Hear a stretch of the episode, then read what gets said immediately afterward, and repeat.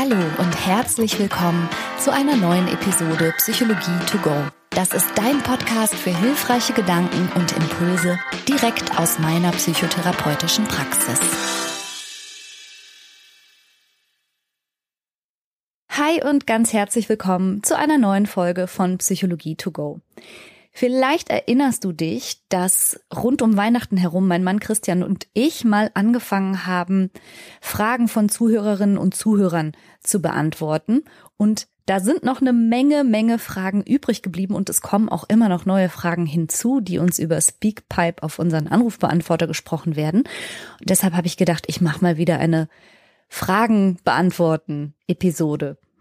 Und die gefiel mir gut und das mache ich sehr gerne mal zum Thema. Lass uns mal zusammen reinhören. Ich habe eine Frage zum Thema Jammern, also sich ständig beklagen. Und zwar würde mich da interessieren, ob ihr da vielleicht ganz praktische Tipps habt, wie man sich gut abgrenzen kann ähm, und sich da selber nicht eben mit reinziehen lässt. Ähm, aber andererseits eben auch ohne der Person den Raum für ihre eigenen Gefühle zu nehmen, ähm, was ja eben oft ein, eine sehr große Gratwanderung ist hätte mich interessiert, wie ihr das so macht und was äh, so eure Gedanken zu dem Thema sind. Okay, also vielen lieben Dank, Fanny, für deine Frage. Und danke auch dafür, wie schön du das formuliert hast. Ich finde nämlich, dass du direkt so dieses Spannungsfeld aufgemacht hast zwischen eigentlich möchte ich mich abgrenzen. Andererseits möchte ich natürlich auch Personen in meinem Umfeld Raum geben, ihre Emotionen frei äußern zu dürfen, genau das ist halt die Schwierigkeit. Und sehr gerne werde ich berichten, was ich aus meiner Sicht dazu sagen kann. Und nur mal so vorweg, also natürlich ist die Welt aktuell voll von Katastrophen und besorgniserregenden Nachrichten und eine Krise jagt die nächste. Und natürlich ist es völlig in Ordnung, negative, verzweifelte, traurige oder auch wütende Gefühle zu haben. Und ja, auch jammern und klagen und sich darüber auszulassen, wie scheiße einfach im Moment manchmal alles ist, ist völlig legitim und in Ordnung. Und ich möchte an dieser Stelle auch schon mal ankündigen, dass ich sowohl eine Episode zu Traumatisierung und Traumafolgestörung als auch eine Episode, die auch äh, von Hörerinnen gewünscht war, zum Thema Weltschmerz im weitesten Sinne in Planung habe. Aber heute geht es mal eben nicht darum, um Gottes Willen Menschen ihre völlig legitimen Gefühle abzusprechen oder zu bagatellisieren, sondern es geht darum, dass manche Menschen eben sehr viel jammern und klagen und Nörgeln, und zwar in einem Ausmaß, das andere Menschen herausfordert, um nicht zu sagen stört oder auch herunterzieht und, und das ist das Spezielle am Jammern und Nörgeln nämlich häufig, ohne dass daraus irgendwelche Veränderungen erwachsen. Aber da werde ich jetzt ein bisschen sortierter drauf eingehen. Ach so, und was ich noch voranschicken möchte, ist, dass der Umstand, dass manche Menschen gar nicht klagen und gar nicht jammern und gar nicht nörgeln auch nicht automatisch bedeutet, dass es diesen Menschen jetzt besonders gut geht, sondern ganz im Gegenteil. Also negative Gefühle oder sogenannte negative Gefühle stark zu unterdrücken und überhaupt nicht rauszulassen oder am besten noch nicht mal selber zu fühlen, ist mit höheren Stressniveaus assoziiert und Menschen, die das machen, scheinen sogar höhere Depressionswerte zu erzielen. Also gut im Kontakt mit sich selbst zu sein und auch die schmerzhaften Gefühle da sein zu lassen und sich in einem vertrauensvollen Kontext dazu auch äußern zu müssen und auch mal vielleicht eine Grenze zu setzen oder auch mal zu meckern und natürlich auch mal zu klagen, ist in einem bestimmten Ausmaß gesund und auch völlig angemessen. Aber wie gesagt, ich beantworte heute Fannys Frage und es geht explizit um diejenigen Menschen, die so eine Wolke von Negativität mit sich herumtragen und die fast durchgängig mit einer klagsamen Haltung andere Menschen nerven oder sogar in die Flucht schlagen. Also solche Menschen, vielleicht kennst du die auch aus deinem Umfeld, wo man schon von vornherein wirklich gar keinen Bock auf ein Gespräch hat oder nach Ausflüchten sucht, um den Kontakt möglichst kurz zu halten, weil man so richtig spürt, wie das Gespräch einem die Energie absaugt und wie man selber in eine ganz, ganz negative Verfassung kommt, je länger man mit diesen Menschen in Kontakt ist. Und damit wir uns auf ein gemeinsames Verständnis einigen, was ich überhaupt meine, wenn ich jammern sage oder nörgeln oder klagen, habe ich diese Worte mal nachgeschaut. Also was sind Wortbedeutungen dafür, damit wir sozusagen eine gemeinsame Wortwolke haben, auf die wir uns heute beziehen. Also als Jammern zum Beispiel bezeichnet man unter Seufzen und Stöhnen jemanden auf seine Schmerzen oder seinen Kummer hinzuweisen, laut und wortreich zu klagen und seiner Unzufriedenheit Ausdruck zu geben, und zwar auf eine weinerliche Art. Also jammern ist irgendwie auch klagsam und auch traurig, aber vielleicht, und das entnehme ich diesem Seufzen und Stöhnen, eben manchmal auch ein bisschen theatralisch. Nörgeln bedeutet, mit nichts zufrieden zu sein, ständig mürrisch und kleinlich Kritik übend, griesgrämig zu sein, und das hat eher eine aggressiv ärgerliche Konnotation. Und Klagen wiederum bedeutet jammernd, Schmerz und Trauer zu äußern und Unzufriedenheit mit einem bekümmerten Tonfall zu äußern.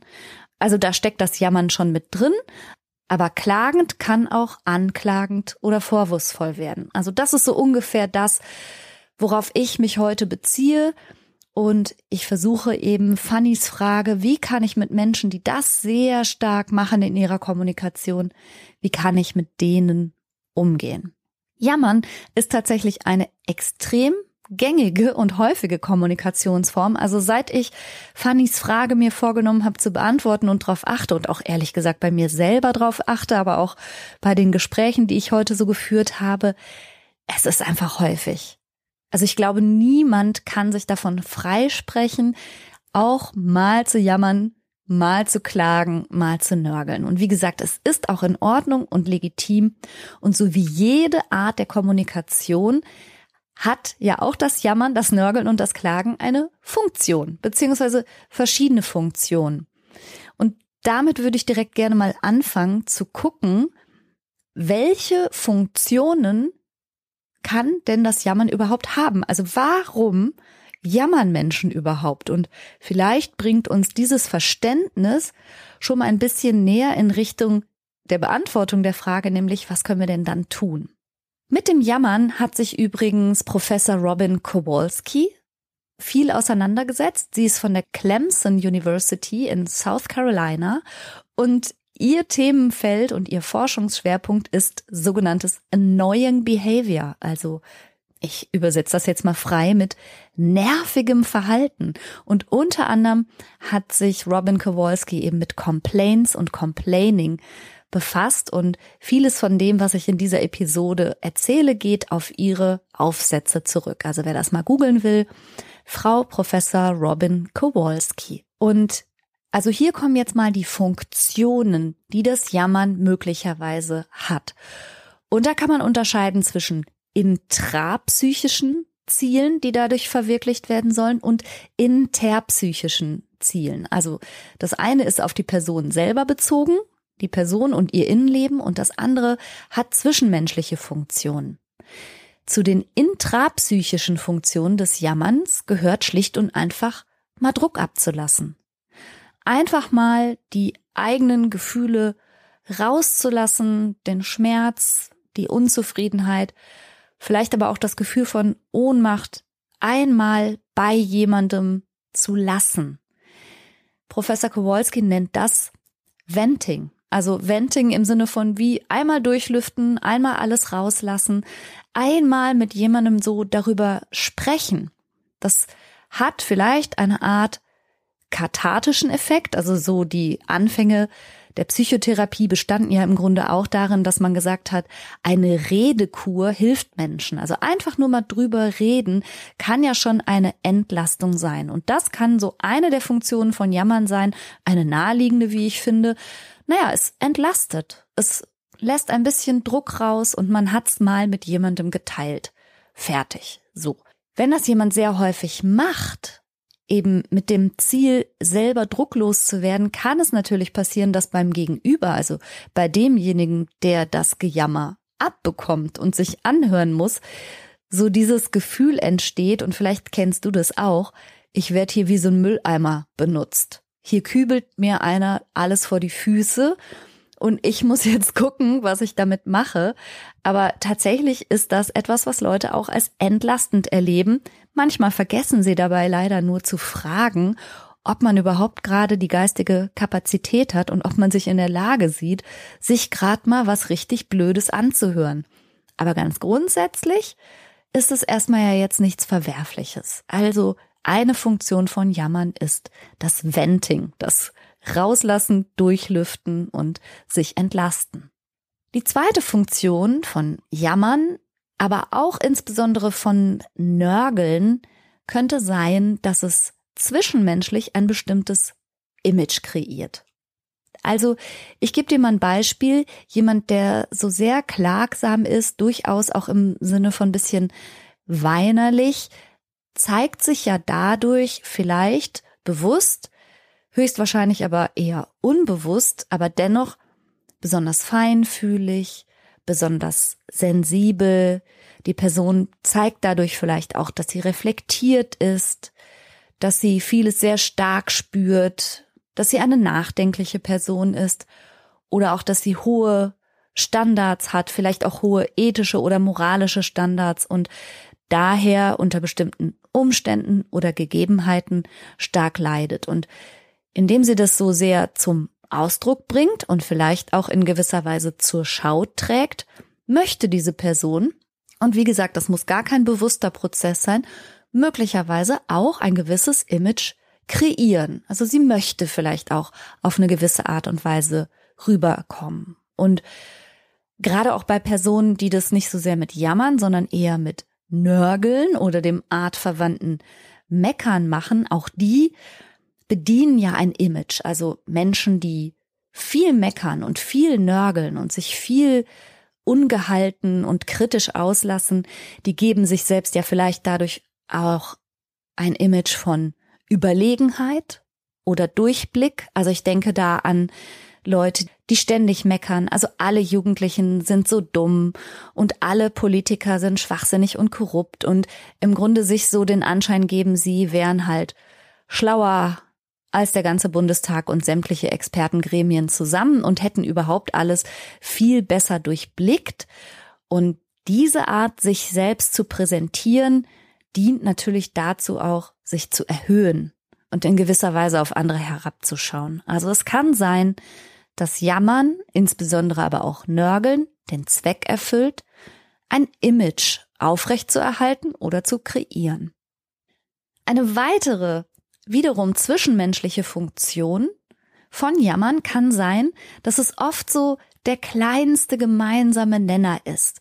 Also Jammern ist manchmal auch sowas wie ein Gesprächsangebot.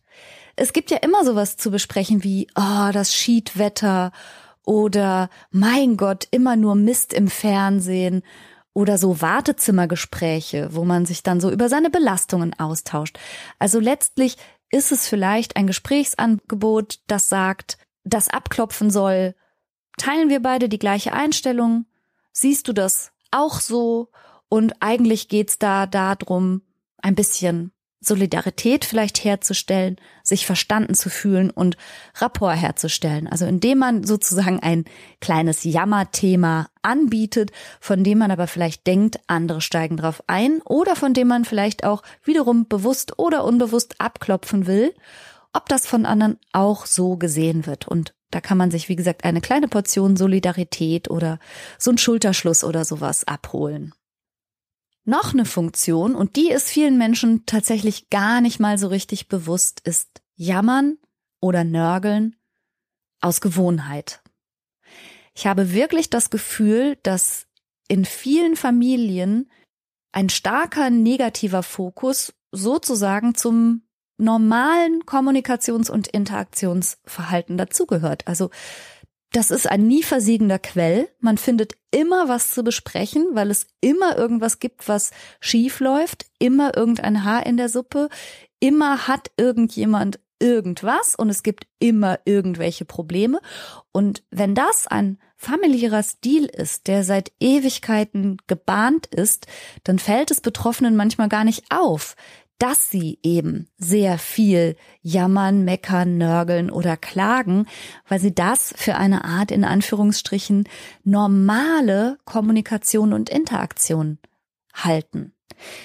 Und da steckt aber auch ein Problem drin, denn wer sagt, dass er oder sie ständig unzufrieden sei, einfach weil das sozusagen der Kommunikationsstil ist, kann das dazu führen, dass sich diese Person tatsächlich signifikant unzufriedener fühlt. Also, dass man sozusagen selber herbeiführt, indem man ja ständig drüber spricht, wie unzufrieden man ist, wie schlecht es einem geht, wie furchtbar gerade alles ist und dass überall nur Schlechtes und Böses in der Welt ist und so weiter. Also je mehr man das beschreit, desto mehr wird man es auch fühlen. Und das ist übrigens etwas Interessantes, was auch Robin Kowalski rausgefunden hat. Tatsächlich gibt es Menschen, die jammern, ohne sich aber explizit schlecht zu fühlen.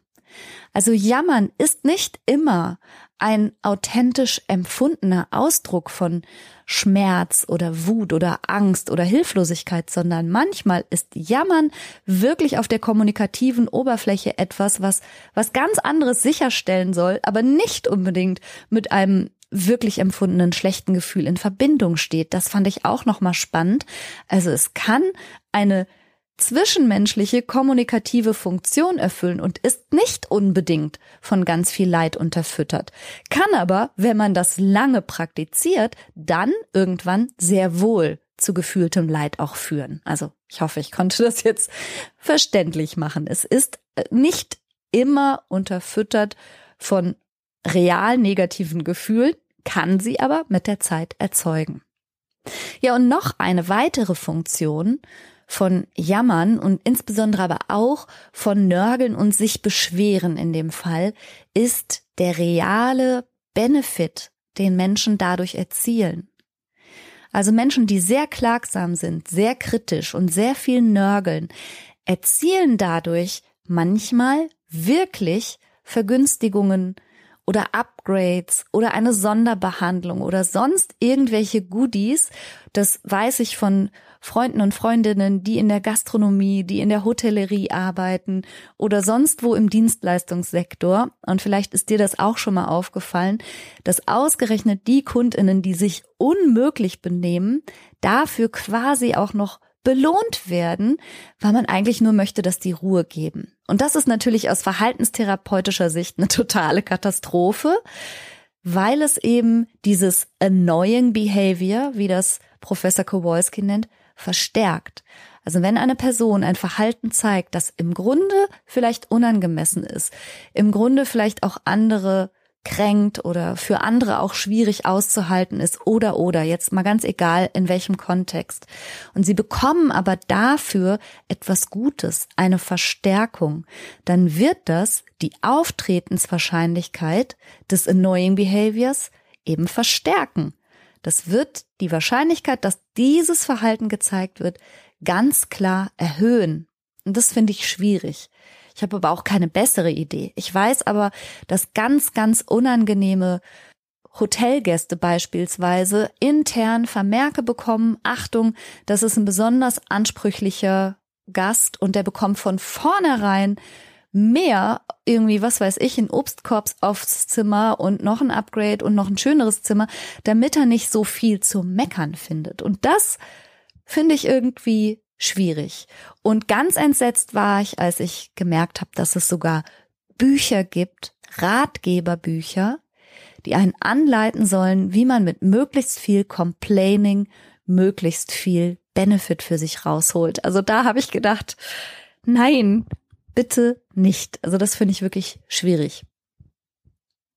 Ja, und unabhängig von diesen vielleicht materiellen Zuwendungen oder eben auch den Sonderbehandlungen, die Jammer- und Complain-Menschen vielleicht bekommen, gibt es natürlich auch die interaktionellen Benefits. Und damit meine ich, dass Menschen, die jammern, vielleicht etwas erzielen, was sie erstrebenswert finden, zum Beispiel Aufmerksamkeit oder Mitgefühl, aber manchmal eben auch Schonung zum Beispiel. Also dass man glaubt, okay, wenn es dir jetzt gerade so schlecht geht oder wenn du nicht kannst oder wenn du so eine schwere Zeit durchmachst, dass sie dann eben vielleicht von ihrem Umfeld besonders viel Unterstützung bekommen oder auch in gewisser Hinsicht geschont werden. Und das ist ja auch nichts Verkehrtes per se. Also Menschen, denen es schlecht geht, je nachdem, worum sich das handelt und auch nicht komplett ohne Einschränkungen, aber ganz grob kann man ja sagen, Menschen, denen es schlecht geht, die dürfen auch auf Schonung hoffen. Aber da ist natürlich auch ein schmaler Grad, wie authentisch ist der Leidensdruck oder wie sehr wird das Jammern und Nörgeln und Klagen und Beschweren vielleicht auch instrumentalisiert, um andere Menschen eben ja letztlich zu manipulieren, dass sie einen schonen, selbst wenn es einem so schlecht vielleicht gar nicht geht. Und da, an der Stelle, lappt das natürlich auch ganz stark in die Persönlichkeit der betroffenen Person hinein. Also dann verlässt es sozusagen die reine Verhaltensebene und wird vielleicht sogar sowas wie eine Charaktereigenschaft, also so vom, vom Interaktionsstil her sehr stark leidend aufzutreten, das Leiden auch zur Schau zu stellen, immer wieder wie ich es eben schon bei der Wortdefinition gesagt hat, mit Stoßseufzern und laut klagend immer wieder darauf hinzuweisen, wie schlecht man sich gerade fühlt oder wie unzufrieden. Das hat natürlich dann irgendwann auch Auswirkungen auf die Persönlichkeit und umgekehrt bestimmte Persönlichkeiten bedienen sich, wenn man so will, dieser Strategie. Und ich möchte an der Stelle jetzt gar nicht zu tief einsteigen, weil das eigentlich ein Thema für eine andere Podcast-Episode wäre. Aber Menschen mit einem sogenannten Histrionen-Persönlichkeitsstil. Das sind Menschen, denen es ganz viel darum geht, wahrgenommen und gesehen zu werden und wichtig zu sein. Die bedienen sich manchmal funktionalerer Strategien, um sich eben die Aufmerksamkeit ihres Umfeldes zu sichern. Das könnte sowas sein wie ein sehr humorvolles Auftreten, quirlig, unterhaltsam manchmal vielleicht auch ein bisschen exzentrisch und bunt. Oder es gibt sogenannte dysfunktionale Strategien, ebenfalls um Aufmerksamkeit auf sich zu ziehen. Und diese dysfunktionalen Strategien, dazu gehört ganz klar Jammern, Klagen, Unzufriedenheit zur Schau stellen, schmollen und sich dadurch sozusagen zum Mittelpunkt des Interesses zu machen. Aber es ist eine dysfunktionale Strategie, weil es Leute eben im Grunde abstößt und nervt. Zum Histrionen-Persönlichkeitsstil habe ich schon mal eine Episode gemacht, die hieß Drama Baby. Vielleicht möchtest du da mal reinhören, wenn du darüber mehr wissen möchtest. Und bevor ich jetzt zu Fannys Frage beziehungsweise zur Beantwortung von Fannys Frage komme, wie man denn jetzt mit solchen Menschen umgehen kann, verrate ich dir noch ein kleines Geheimnis eine spezielle Art von chronischen Jammerern und Nörglern, die macht vor allen Dingen auch uns PsychotherapeutInnen das Leben richtig schwer. Ich bin ja vom Beruf Psychotherapeutin, ich bin aber auch Supervisorin. Das heißt, dass ich Kollegen und Kolleginnen, die jetzt gerade so in unserem Beruf starten, zur Seite stehe und ihre ersten Therapien mit ihnen intensiv durchspreche und sie erzählen mir die Patientengeschichten. Manchmal bringen sie mir Tonbänder mit und wir entwickeln gemeinsam ein Störungsmodell, wir leiten eine Diagnose ab und entwickeln einen Therapieplan für die Patientin oder den Patienten, wo sich dann eben die neuen KollegInnen so ein bisschen dran langhangeln können. Das ist meine Aufgabe als Supervisorin. Und eins der am häufigsten genannten Probleme von meinen jungen Kolleginnen und Kollegen aus ihren Praxen. Das sind Menschen, die in den Therapiesitzungen unstoppable jammern. Und die sind teilweise schwer zu unterbrechen. Also teilweise bekommt man da gar keinen, auch nur einen Satz platziert als Therapeutin, geschweige denn, dass sie wirklich Interventionen zulassen würden. Intervention bedeutet, dass wir als Therapeutinnen ja kein Schwätzchen halten, sondern dass wir unseren PatientInnen ja konzentriert zuhören und auch eine Idee entwickeln, was hilfreich sein könnte und dann gezielt zum Beispiel Fragen stellen oder gezielt Denkanregungen geben. Das nennt man Intervention. Und diese Interventionen lassen diese typischen Jammerpatienten nicht zu.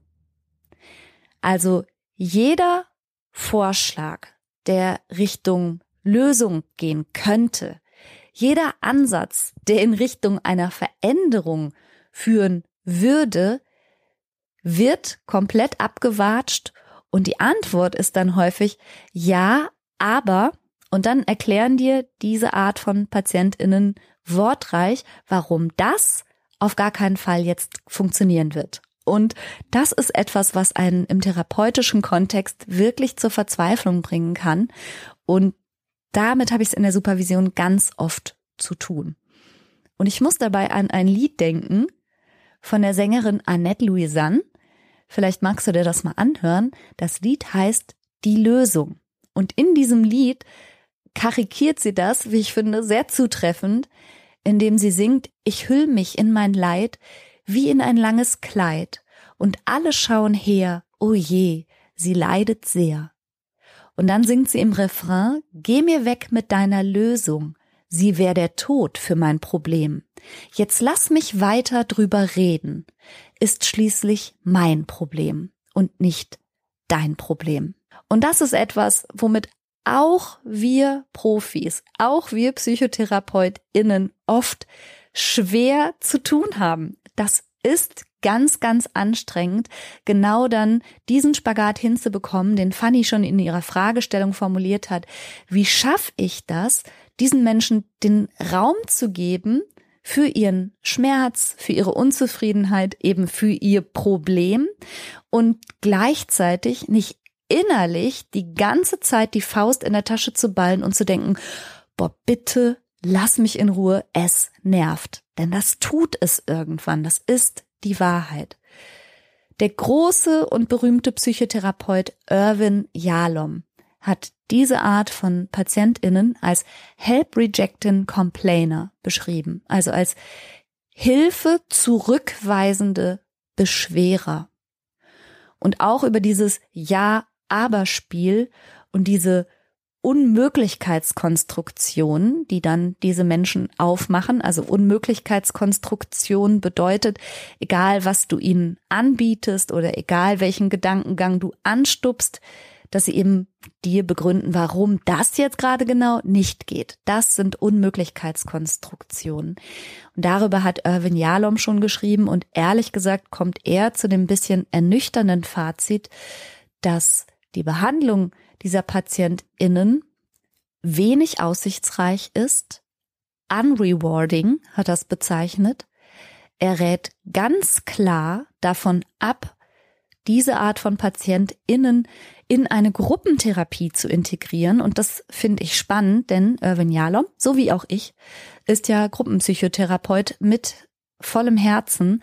Und er sagt, diese Patienten und Patientinnen bitte nicht und er mutmaßt, dass einige davon vor dem Hintergrund ihrer psychischen Struktur und der komplizierten Funktionen, die eben das Jammern und auch das Problem behalten zu wollen für manche Patientinnen erfüllt. Also vor dem Hintergrund dieser komplexen Struktur, sagt er, tragen manche lieber einen zwar zweifelhaften, aber für ihr Erleben trotzdem eine Art Sieg davon, über den Therapeuten und auch über die Therapiegruppe, wenn die Therapie misslingt. Und sie möchten lieber als der besonders komplizierte, unheilbare Fall gelten und der auch bleiben, an dem sich vielleicht sogar Koryphäen die Zähne ausgebissen haben, anstatt sich auf irgendeinen Veränderungs- oder gar Lösungsversuch einzulassen. Das fand ich ein bisschen entlastend, so zu lesen, weil für viele von uns PsychotherapeutInnen gilt Jaloms Wort und wenn sogar er sagt, das ist hochkomplex, wenig aussichtsreich und für die Gruppe ein No-No, dann ist das etwas, was ich meinen lieben auszubildenden TherapeutInnen gerne in der Supervision auch mitgebe. Klingt natürlich aber auch nicht ganz optimistisch, muss man ehrlich zugeben.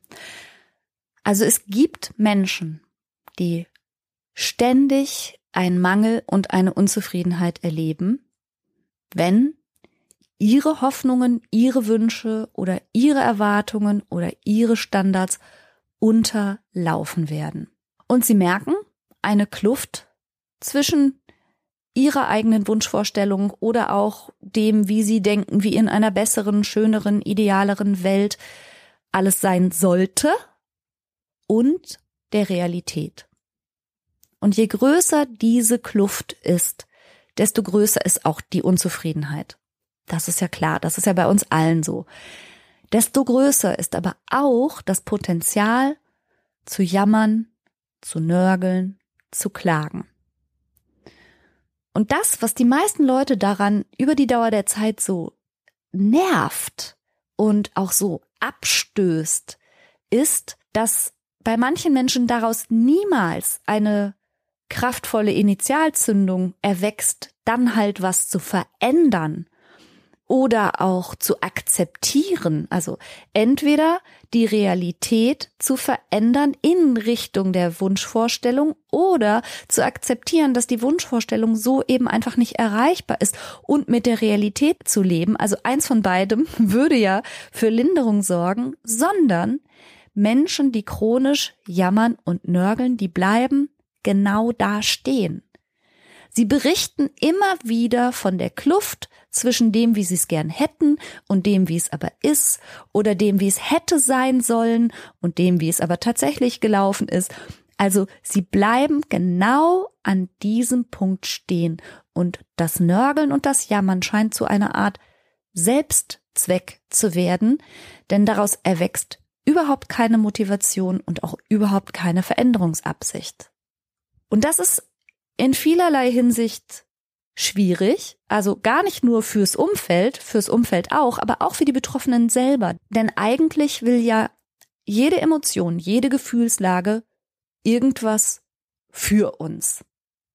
Also wenn ich als Mensch sehr viel über Problemlagen oder Unfairness oder Mangel nachdenke, dann schüttet mein Körper Stresshormone und Botenstoffe aus. Und zwar eigentlich, damit ich was tue. Wenn ich aber gar nichts tue, gar nichts unternehme in der Realität, dann stehe ich da mit dieser inneren Anspannung. Ich werde vielleicht ganz unruhig und zappelig und mein Körper ist in Unruhe. Ich weiß auch gar nicht, wohin ich das umleiten soll. Und das ist möglicherweise das, was früher, ich glaube so bis in die 1980er Jahre hinein, als agitierte Depression bekannt war. Also eine niedergedrückte Stimmungslage, aber gleichzeitig eben nicht ein Antriebsverlust, sondern ein ganz starker innerer Antrieb im Sinne von Unruhe, Nervosität. Und dieses Wort agitierte Depression hatte so in den Kliniken und auch in den Praxen unter uns Therapeutinnen noch einen anderen Namen. Und zwar war das das Wort Jammerdepression. Die Betroffenen sind von der Stimmungslage her depressiv, aber eben, wie ich schon sagte, nicht antriebsverarmt, sondern unruhig. Sie nesteln mit den Händen, sie laufen auf und ab, sie haben ein total erhöhtes Mitteilungsbedürfnis und dann sprechen sie halt ganz viel darüber, was sie bedrückt, aber ohne ein Ziel und auch ohne einen Wunsch nach einer Lösung, sondern sie sprechen eben die ganze Zeit über das, was sie stört und sie klagen und sie nörgeln. Und deshalb hat es diesen Begriff Jammerdepression gegeben. Ich habe den jetzt schon länger nicht mehr gehört, aber das fiel mir jetzt in dem Kontext ein, dass das früher tatsächlich häufig so bezeichnet wurde. Also eine bestimmte Art von depressiver Verstimmung, die mit einem hohen Arousal, einer starken Unruhe und einer wortgewaltigen Klagsamkeit einhergeht. Und das müssen wir uns ab und zu mal klar machen. Es gibt Menschen, die sprechen mit uns über ihre Probleme, aber die wollen keine Lösung. Die sind lageorientiert. Also das heißt, sie sprechen gerne darüber, in welcher Lage sie sich befinden, aber sie sind nicht handlungsorientiert. Und deshalb tropfen auch alle Impulse Richtung tätig werden ab, denn sie sind lageorientiert, nicht handlungsorientiert. Und sie sind problemorientiert, aber nicht lösungsorientiert. Und sie sind linderungsmotiviert, aber nicht änderungsmotiviert. Und das ist auch etwas, was man sich ab und zu klar machen muss. Mit welcher Motivation spricht denn diese Person zu mir? Warum schildert sie mir ihr Unglück und ihr Leid? Warum jammert sie? Möchte diese Person wirklich, dass du dich jetzt um Lösung kümmerst? Oder möchte sie gehört werden? Möchte sie gesehen und wahrgenommen werden? Und manchmal haben wir es eben auch mit den von Yalom so benannten Help Rejecting Complainers zu tun, die Hilfe zurückweisenden Jammerer, die manchmal sogar ein bisschen stolz darauf zu sein scheinen, dass ihnen gar nicht zu helfen ist. Und wenn man sich das klar macht, dass das vielleicht das ist, woraus Leute einen gewissen Stolz ziehen, also ihr Gefühl für Besonderheit darin besteht, dass sie besonders kompliziert oder besonders belastet sind oder ihnen besonders nicht zu helfen ist, dann ist das ja schon wieder ganz schön traurig eigentlich. Also ich finde es in jedem Fall hilfreich, wenn mir jemand gegenüber sitzt und klagt, jammert, nörgelt und meckert. Und zwar in einem Ausmaß, dass ich merke, dass es mich schon mit reinzieht und ich vielleicht gerade auch in meinem therapeutischen Beruf bin ich ja immer bemüht, konzentriert mitzudenken und auch zu überlegen, ha, was könnte hilfreich sein und damit dann immer so abzutropfen, weil ich merke, ach, das ist vielleicht gar nicht, was die Person will.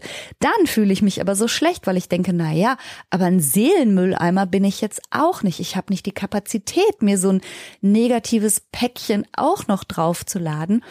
Also im Großen und Ganzen ist der Kontakt zu diesen jammernden, meckernden und nörgelnden Menschen sehr, sehr anstrengend. Und bestimmt hat auch Fanny ihre Geschichte dahinter, warum sie wissen wollte, wie sie damit umgehen kann. Und ich finde es immer wichtig, als erstes mal mich zu fragen, was möchte diese Person von mir? Möchte diese Person ein bestimmtes Image kreieren? Was möchte sie, wie ich sie wahrnehmen soll? Möchte sie von mir validiert werden? Möchte sie Bestätigung? Braucht sie Solidarität? Sucht sie den Schulterschluss? Gibt es wirklich ein Bedürfnis danach, dass jetzt etwas passieren soll oder nur den Wunsch, im Grunde sich durch einmal rauslassen und aussprechen zu entlasten? Das kann man sogar theoretisch fragen. Also tatsächlich im Sinne von, möchtest du jetzt gerade Linderung oder möchtest du Änderung? Und das halte ich überhaupt für eine ganz gute Idee, weil es da meiner Beobachtung nach auch häufig Missverständnisse gibt und dass manchmal Leute total sauer sind, weil sie sich eigentlich nur ein bisschen auskotzen wollten und dann kommt dann jemand mit so neunmal klugen Ideen, mach doch so, mach doch so und man wollte aber gar keine Vorschläge haben, was man machen sollte. Man wollte sich nur auskotzen. Okay, da gibt's manchmal Missverständnisse und man kann das fragen. Möchtest du mit mir über Lösungen nachdenken oder magst du dich einfach nur ein bisschen auskotzen? Wenn man dann aber merkt, das wird zu viel und das nimmt gar kein Ende, und das ist übrigens etwas, was bei Menschen, wo es für den speziellen Persönlichkeitsstil, zum Beispiel den Histrionen-Persönlichkeitsstil so kennzeichnend ist, da gibt es kein Stopp, sondern da gibt es ein mehr desselben, ein noch mehr desselben und ein noch noch mehr desselben. Also in dem Moment, wo du denkst, ich kann das nicht mehr aushalten und den Rückzug antrittst und dich vielleicht ein bisschen davon distanzieren möchtest und das Gejammer nicht mehr erträgst, ist das tragischerweise für Menschen, die das aber zu ihrer dysfunktionalen Strategie gemacht haben, manchmal erst recht die Aufforderung, noch mehr zu jammern, weil sie denken, dass du dich abwendest, zeigt ja, dass du das Leid noch gar nicht so richtig begriffen hast und dann machen sie mehr desselben, anstatt weniger desselben. Wie gesagt, hör dir gerne die Folge Drama Baby an dazu. Aber wenn du merkst, du kannst nicht mehr, dann ist es vielleicht auch Zeit, mal liebevoll die Person zu konfrontieren.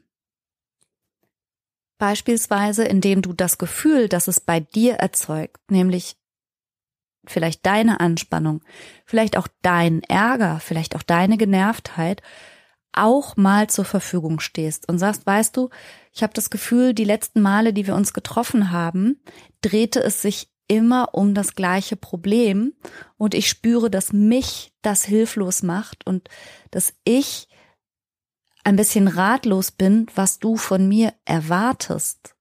Zum Beispiel, da könnte ein Gespräch draus werden. Ein weiteres Gesprächsangebot könnte darin bestehen, dass du fragst, und warum belastet dich das so sehr? Denn wenn jemand klagsam ist und jammert über alles Mögliche, das Wetter und die Lebensmittelpreise und alles Mögliche, also auf der Complaining-Ebene bleibt und du fragst, und warum belastet dich das so sehr? Dann besteht die Chance, dass sie sozusagen näher an den Kern des Ganzen kommt. Worin besteht denn überhaupt die Belastung? Was ist denn der Kampf, den diese Person gerade hat? Was ist denn vielleicht die Sorge, die hinter dem ganzen Gejammer verborgen liegt? Also, warum belastet dich das so sehr?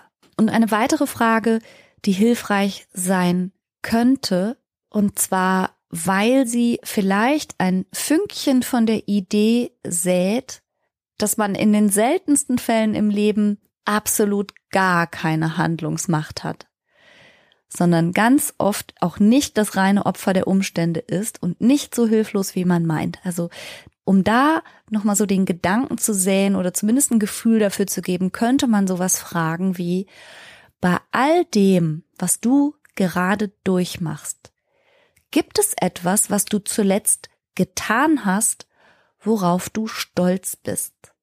Diese Frage impliziert, dass ja auch die jammernde, nörgelnde und meckernde Person eine handelnde Person ist. Eine Person, die etwas tut oder vielleicht zuletzt etwas getan hat und vielleicht sogar etwas, was mit einem positiven Gefühl sowie Stolz verbunden ist. Du kannst auch Dankbarkeit einsetzen. Egal. Es geht mir nur darum, dass du vielleicht das Gespräch schaffst zu wenden in eine Richtung, in der Handlungsfähigkeit eine Option ist und in der positive Gefühle wie Stolz oder Dankbarkeit eine Option sein könnten. Also bei all dem, was du gerade durchmachst, hast du zuletzt etwas getan, wofür du dankbar warst oder worauf du stolz warst? Auch das könnte das Jammern stoppen und eurem Gespräch eine neue Wendung geben. Und noch eine Frage, die in eine ähnliche Richtung geht, die lautet, in welchem Lebensbereich erlebst du denn Zufriedenheit? Und du wirst merken, wenn die Person auf keine dieser Wendungen eingeht oder auch eingehen kann, dann ist das möglicherweise der Punkt, an dem du dich wertschätzend aus diesem Kontakt jetzt erstmal distanzierst. Es ist aber vielleicht auch der, wenn es dir zu viel wird, es ist aber vielleicht auch der Punkt, an dem ersichtlich werden könnte, dass hinter dem Gejammer vielleicht doch mehr steckt als ein ungünstiger Kommunikationsstil. Denn Menschen, die sich auch so gedanklich und in ihrer Fantasie nicht mehr auf gute Momente, auf Zufriedenheit oder auf Handlungsfähigkeit einlassen können, bei denen steckt dann vielleicht doch auch ein depressives Geschehen dahinter oder auch vielleicht eine Angststörung. Ich denke da vor allen Dingen auch an eine generalisierte Angststörung. Also wenn eine Person so gar nicht da rauszuholen ist, dann finde ich das schon auch immer ein alarmierendes Kennzeichen. Und das wäre vielleicht das, was du als letztes sagen könntest, nämlich ich mache mir Sorgen um dich. Ich nehme wahr, dass offenbar sehr, sehr viele deiner Gedanken um Situationen kreisen, auf die du vielleicht gar keinen Einfluss hast oder denkst, keinen Einfluss zu haben. Und ich stelle mir vor, dass das ein großes Gefühl von Ohnmacht und Hilflosigkeit in dir erzeugt. Und das beschäftigt mich und das macht mir Sorgen und vielleicht könntest du mal mit einer Person vom Fach darüber sprechen. Und wenn es gut läuft, kommt dann diese Person in eine Therapie mit einem noch recht unerfahrenen Therapeuten oder Therapeutin, die dann zu mir in die Supervision kommen und sagen, oh, ich kann nicht mehr.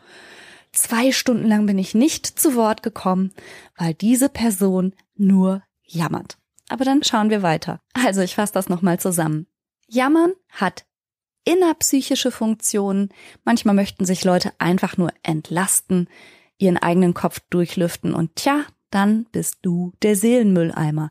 Du kannst entscheiden, ob du das gerade erträgst oder nicht erträgst und netter wär's auch schon, du würdest gefragt werden. Außerdem hat Jammern zwischenmenschliche Funktionen, zum Beispiel indem Leute sich dadurch erhöhen oder ein bestimmtes Image von sich kreieren, oder indem sie Validierung oder auch ein Signal von Solidarität dadurch erzielen möchten. Jammern kann auch schlicht und einfach eine blöde Angewohnheit sein oder ein familiäres Kommunikationsmuster und Jammern wird manchmal durch realen Benefit und reale Sonderbehandlungen, Schonungen, Upgrades oder Goodies vom Umfeld verstärkt. Und als erstes kannst du immer überlegen, hm, was könnte jetzt dahinter stecken und möchte diese Person wirklich Lösung oder mag sie ihr Problem behalten? Möchte sie Linderung oder möchte sie Änderung? Und je nachdem darfst du dich positionieren, wenn du dich in der Lage siehst, dafür herzuhalten oder auch nicht. Denn selbstverständlich ist es auch für dich wichtig, Grenzen zu ziehen, denn da weist Professor Kowalski auch darauf hin, Jammern hat einen extrem starken Ansteckungscharakter und manchmal sowas wie einen richtigen Dominoeffekt. Und wenn du dich mit einem jammernden Energieräuber lange abgegeben hast, dann ist es gut möglich, dass du danach erstmal eine Runde jammern gehst bei der nächsten Person, die sich anhören muss, wie schrecklich das gewesen ist und so weiter. Also überleg dir gut, wie sehr du dich dem aussetzen musst und magst und probier es gerne mal mit den Fragen, die ich dir vorgeschlagen habe, dem Jammergespräch eine neue Wendung zu geben. Ich hoffe, Fanny, dass ich dir damit ein bisschen weiterhelfen konnte und ich hoffe, dass auch du als Zuhörerin oder Zuhörer vielleicht ein paar Anregungen mitnehmen konntest. Und ich sage an der Stelle wie immer vielen, vielen Dank fürs Zuhören, danke für dein Interesse und bis nächste Woche. Tschüss.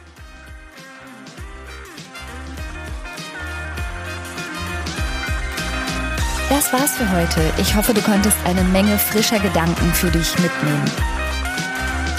Mehr davon gibt's auch auf meiner Seite www.franca-ceruti.de